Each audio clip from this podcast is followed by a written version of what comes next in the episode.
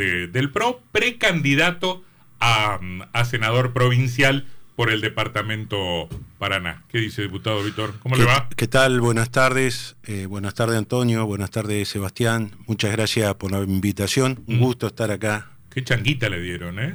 Y bueno, para eso estamos, para los desafíos. Es más fácil ser candidato a diputado que candidato a senador. Ser candidato a senador obliga a ganar el departamento. Sí, a mí en el 2019 tuve el honor de encabezar la lista de diputados provinciales y bueno, creo que dada la cómo se perfilaba la, la cuestión y por pedido expreso del candidato a gobernador eh, Rogelio Frigerio, eh, decidió, decidimos y consultando también a intendentes, a intendentes de Paraná Campaña, decidió que eh, yo fuera el candidato, o el precandidato, mejor dicho, a senador por el departamento de Paraná, que como dice es todo un desafío, pero mm. somos optimistas.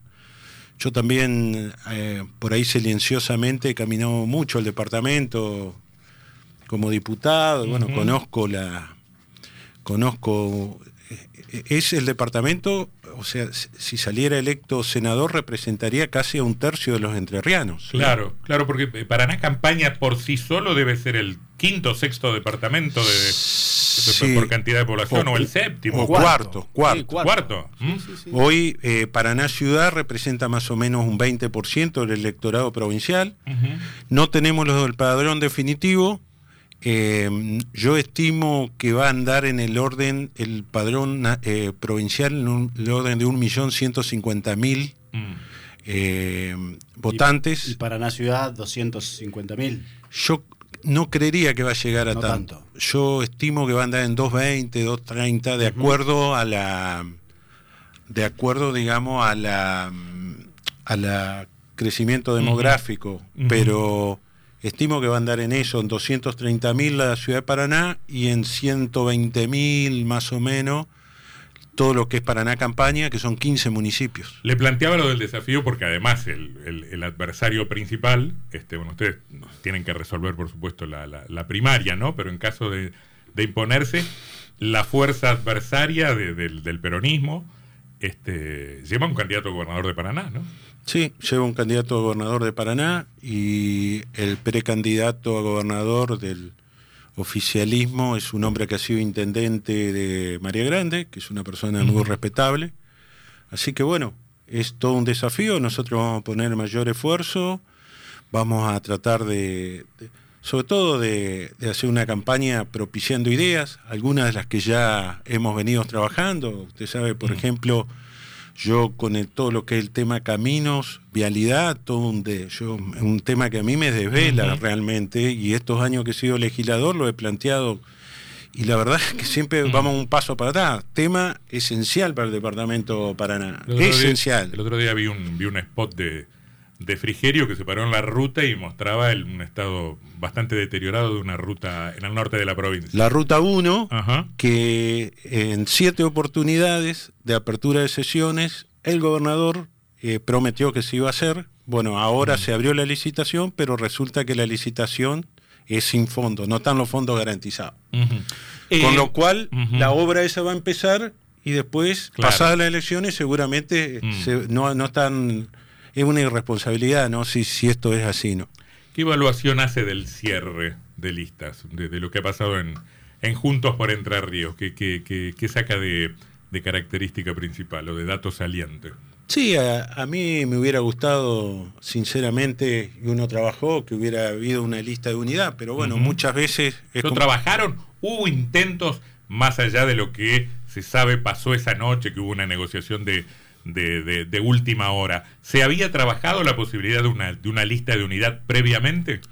Se había tratado de acercar a las partes. Eh, nosotros, eh, bueno, hemos, junto a otros dirigentes, tratado de que, bueno, porque en esto había dos opciones. Hacer una interna, digamos, eh, hay dos opiniones. Hacer una interna, eso fortalece el espacio. Moviliza. Moviliza. Y otro, dado que el peronismo, o el oficialismo, mejor dicho, había unificado, bueno, nosotros tratamos de, algunos pensaban que había unificarse. De todas maneras, se, intentó esto, no, digamos, no se pudo, muchas veces como, como cuando en eso este, se intentó, pero no se pudo.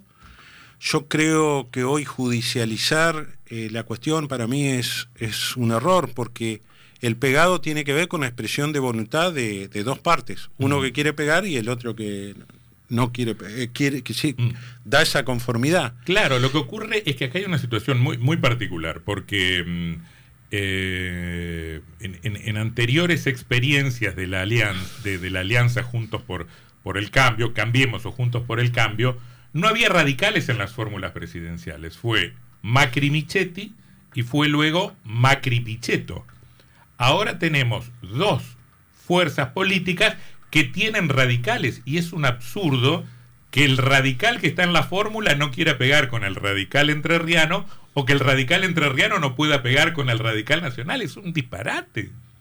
Para mí, por lo menos, es mi interpretación. ¿no? Es un tema que excede, digamos, mi, mi opinión, eh, lo que yo pueda decir de, el PRO, pero lo que pienso es que todas estas cuestiones, si nosotros tuviéramos un sistema de boleta única, este, no, no estaría. No hay problema. No había problema. Yo creo que es una cuestión, Antonio, sea cual sea el resultado de las elecciones, tanto a nivel nacional como provincial, sobre todo a nivel provincial, tiene que sentarse la dirigencia con madurez, los ganadores de todos los partidos, de todos los partidos y decir, bueno, eh, inmediatamente después de las elecciones cambiamos el sistema electoral. Pero está bien, yo estoy de acuerdo con eso. Vamos también, lo que usted siempre insiste, de una ley de financiamiento. Además, claro. Una ley que regule la publicidad, que haya reglas de...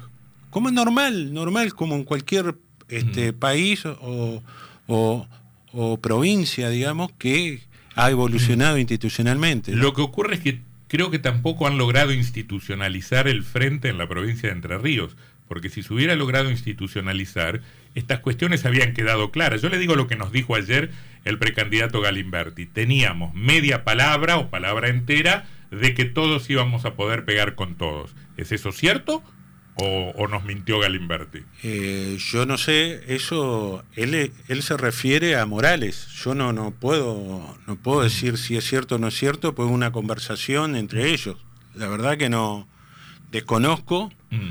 Sé que este, eh, Rogelio Frigerio, la lista que impulsa la candidatura de Rogelio Frigerio, siempre se habló de que iba a tener el pegado con eh, Patricia Bullrich y con Horacio Rodríguez Larreta. Con los dos, es cierto. Con los dos. ¿Y es cierto que pidió exclusividad en ese pegado? No, dijo, pegan conmigo o, pegan con otra lista, pero no con las dos?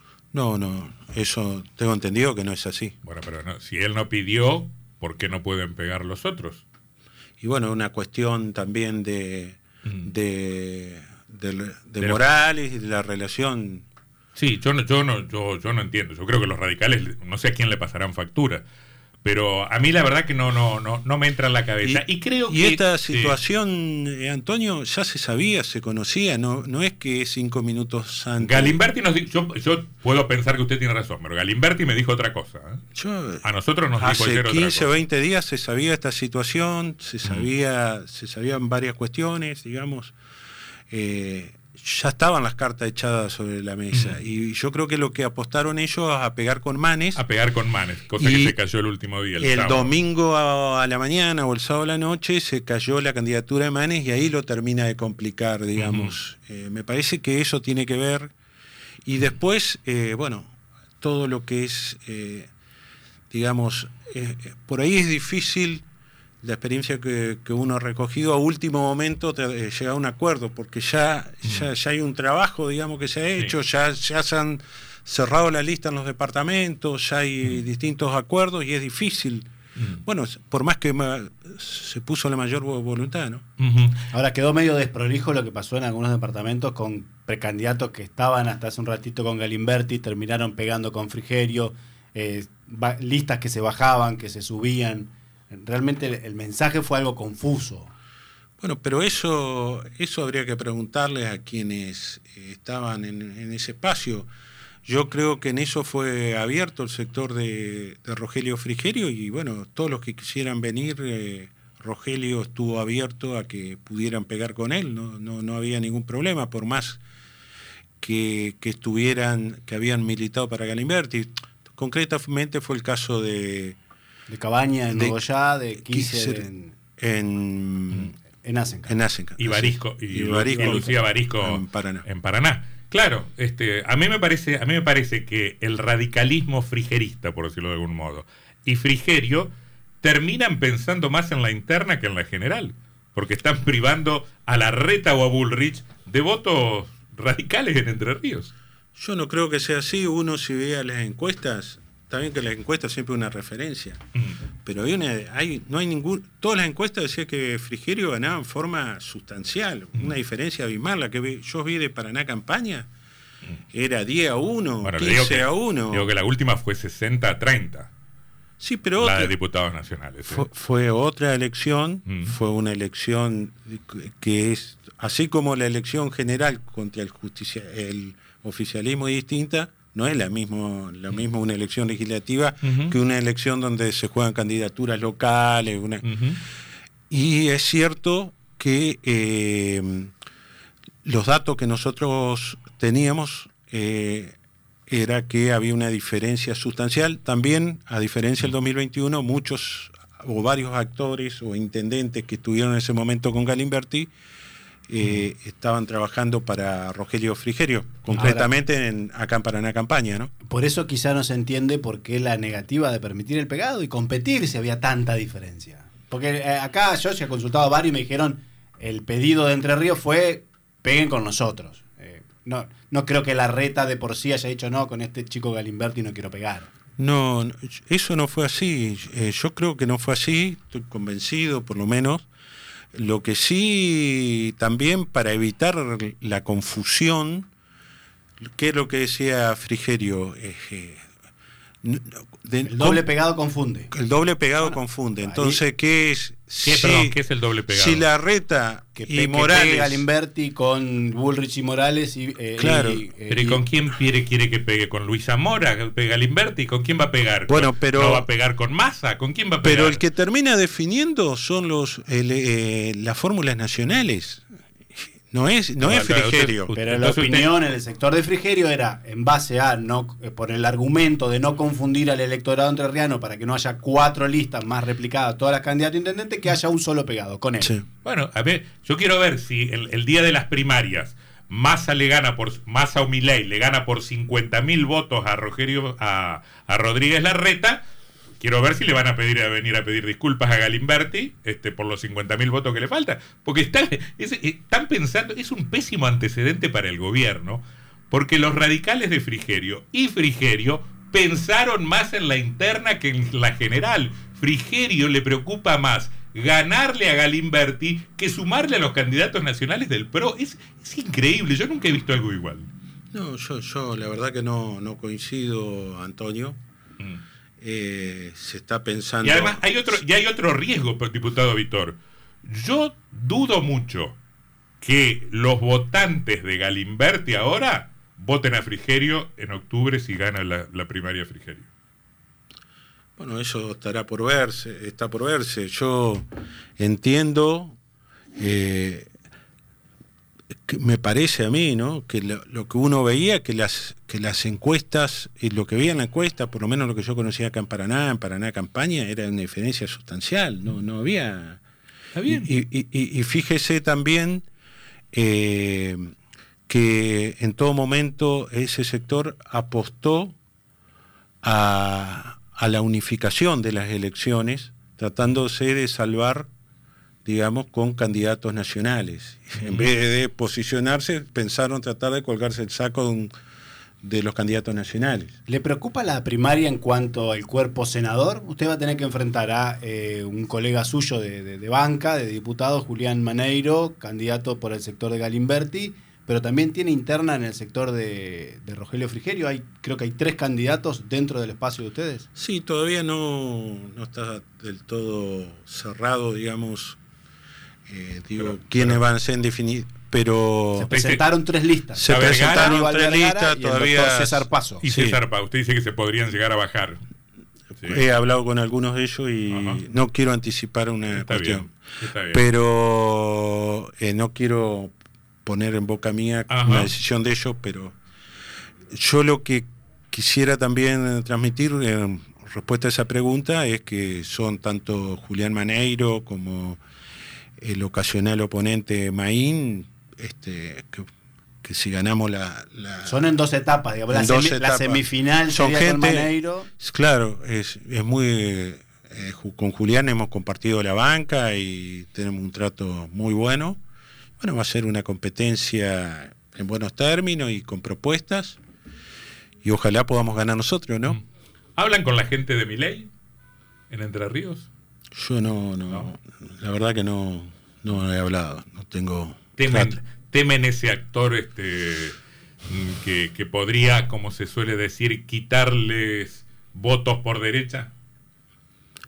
Hay que ver, hay que ver si, como dicen, eh, ya fue algo que tuvo un- una expresión max, que ya llegó a límites máximos y ahora está decayendo. La verdad que no sé, yo tengo mis dudas de todo eso. Es un armado muy heterogéneo. Uno ve dirigentes que han venido de distintos partidos y la verdad que no, incluso acá había un candidato a intendente hasta hace pocos días. Que y- se bajó. que, que lo bajaron y bueno, ahí ha hecho unas expresiones, este, bueno, describiendo lo que fue ese proceso. Así que nosotros lo seguimos, estamos concentrados en nosotros. Creo que no- nuestra cuestión es eh, poner lo mejor nosotros, no ocuparnos tanto de lo demás. Ojalá en, dentro de nuestro espacio haya una interna civilizada, digamos, y que no por ahí, creo que ahora se ha moderado un poco la...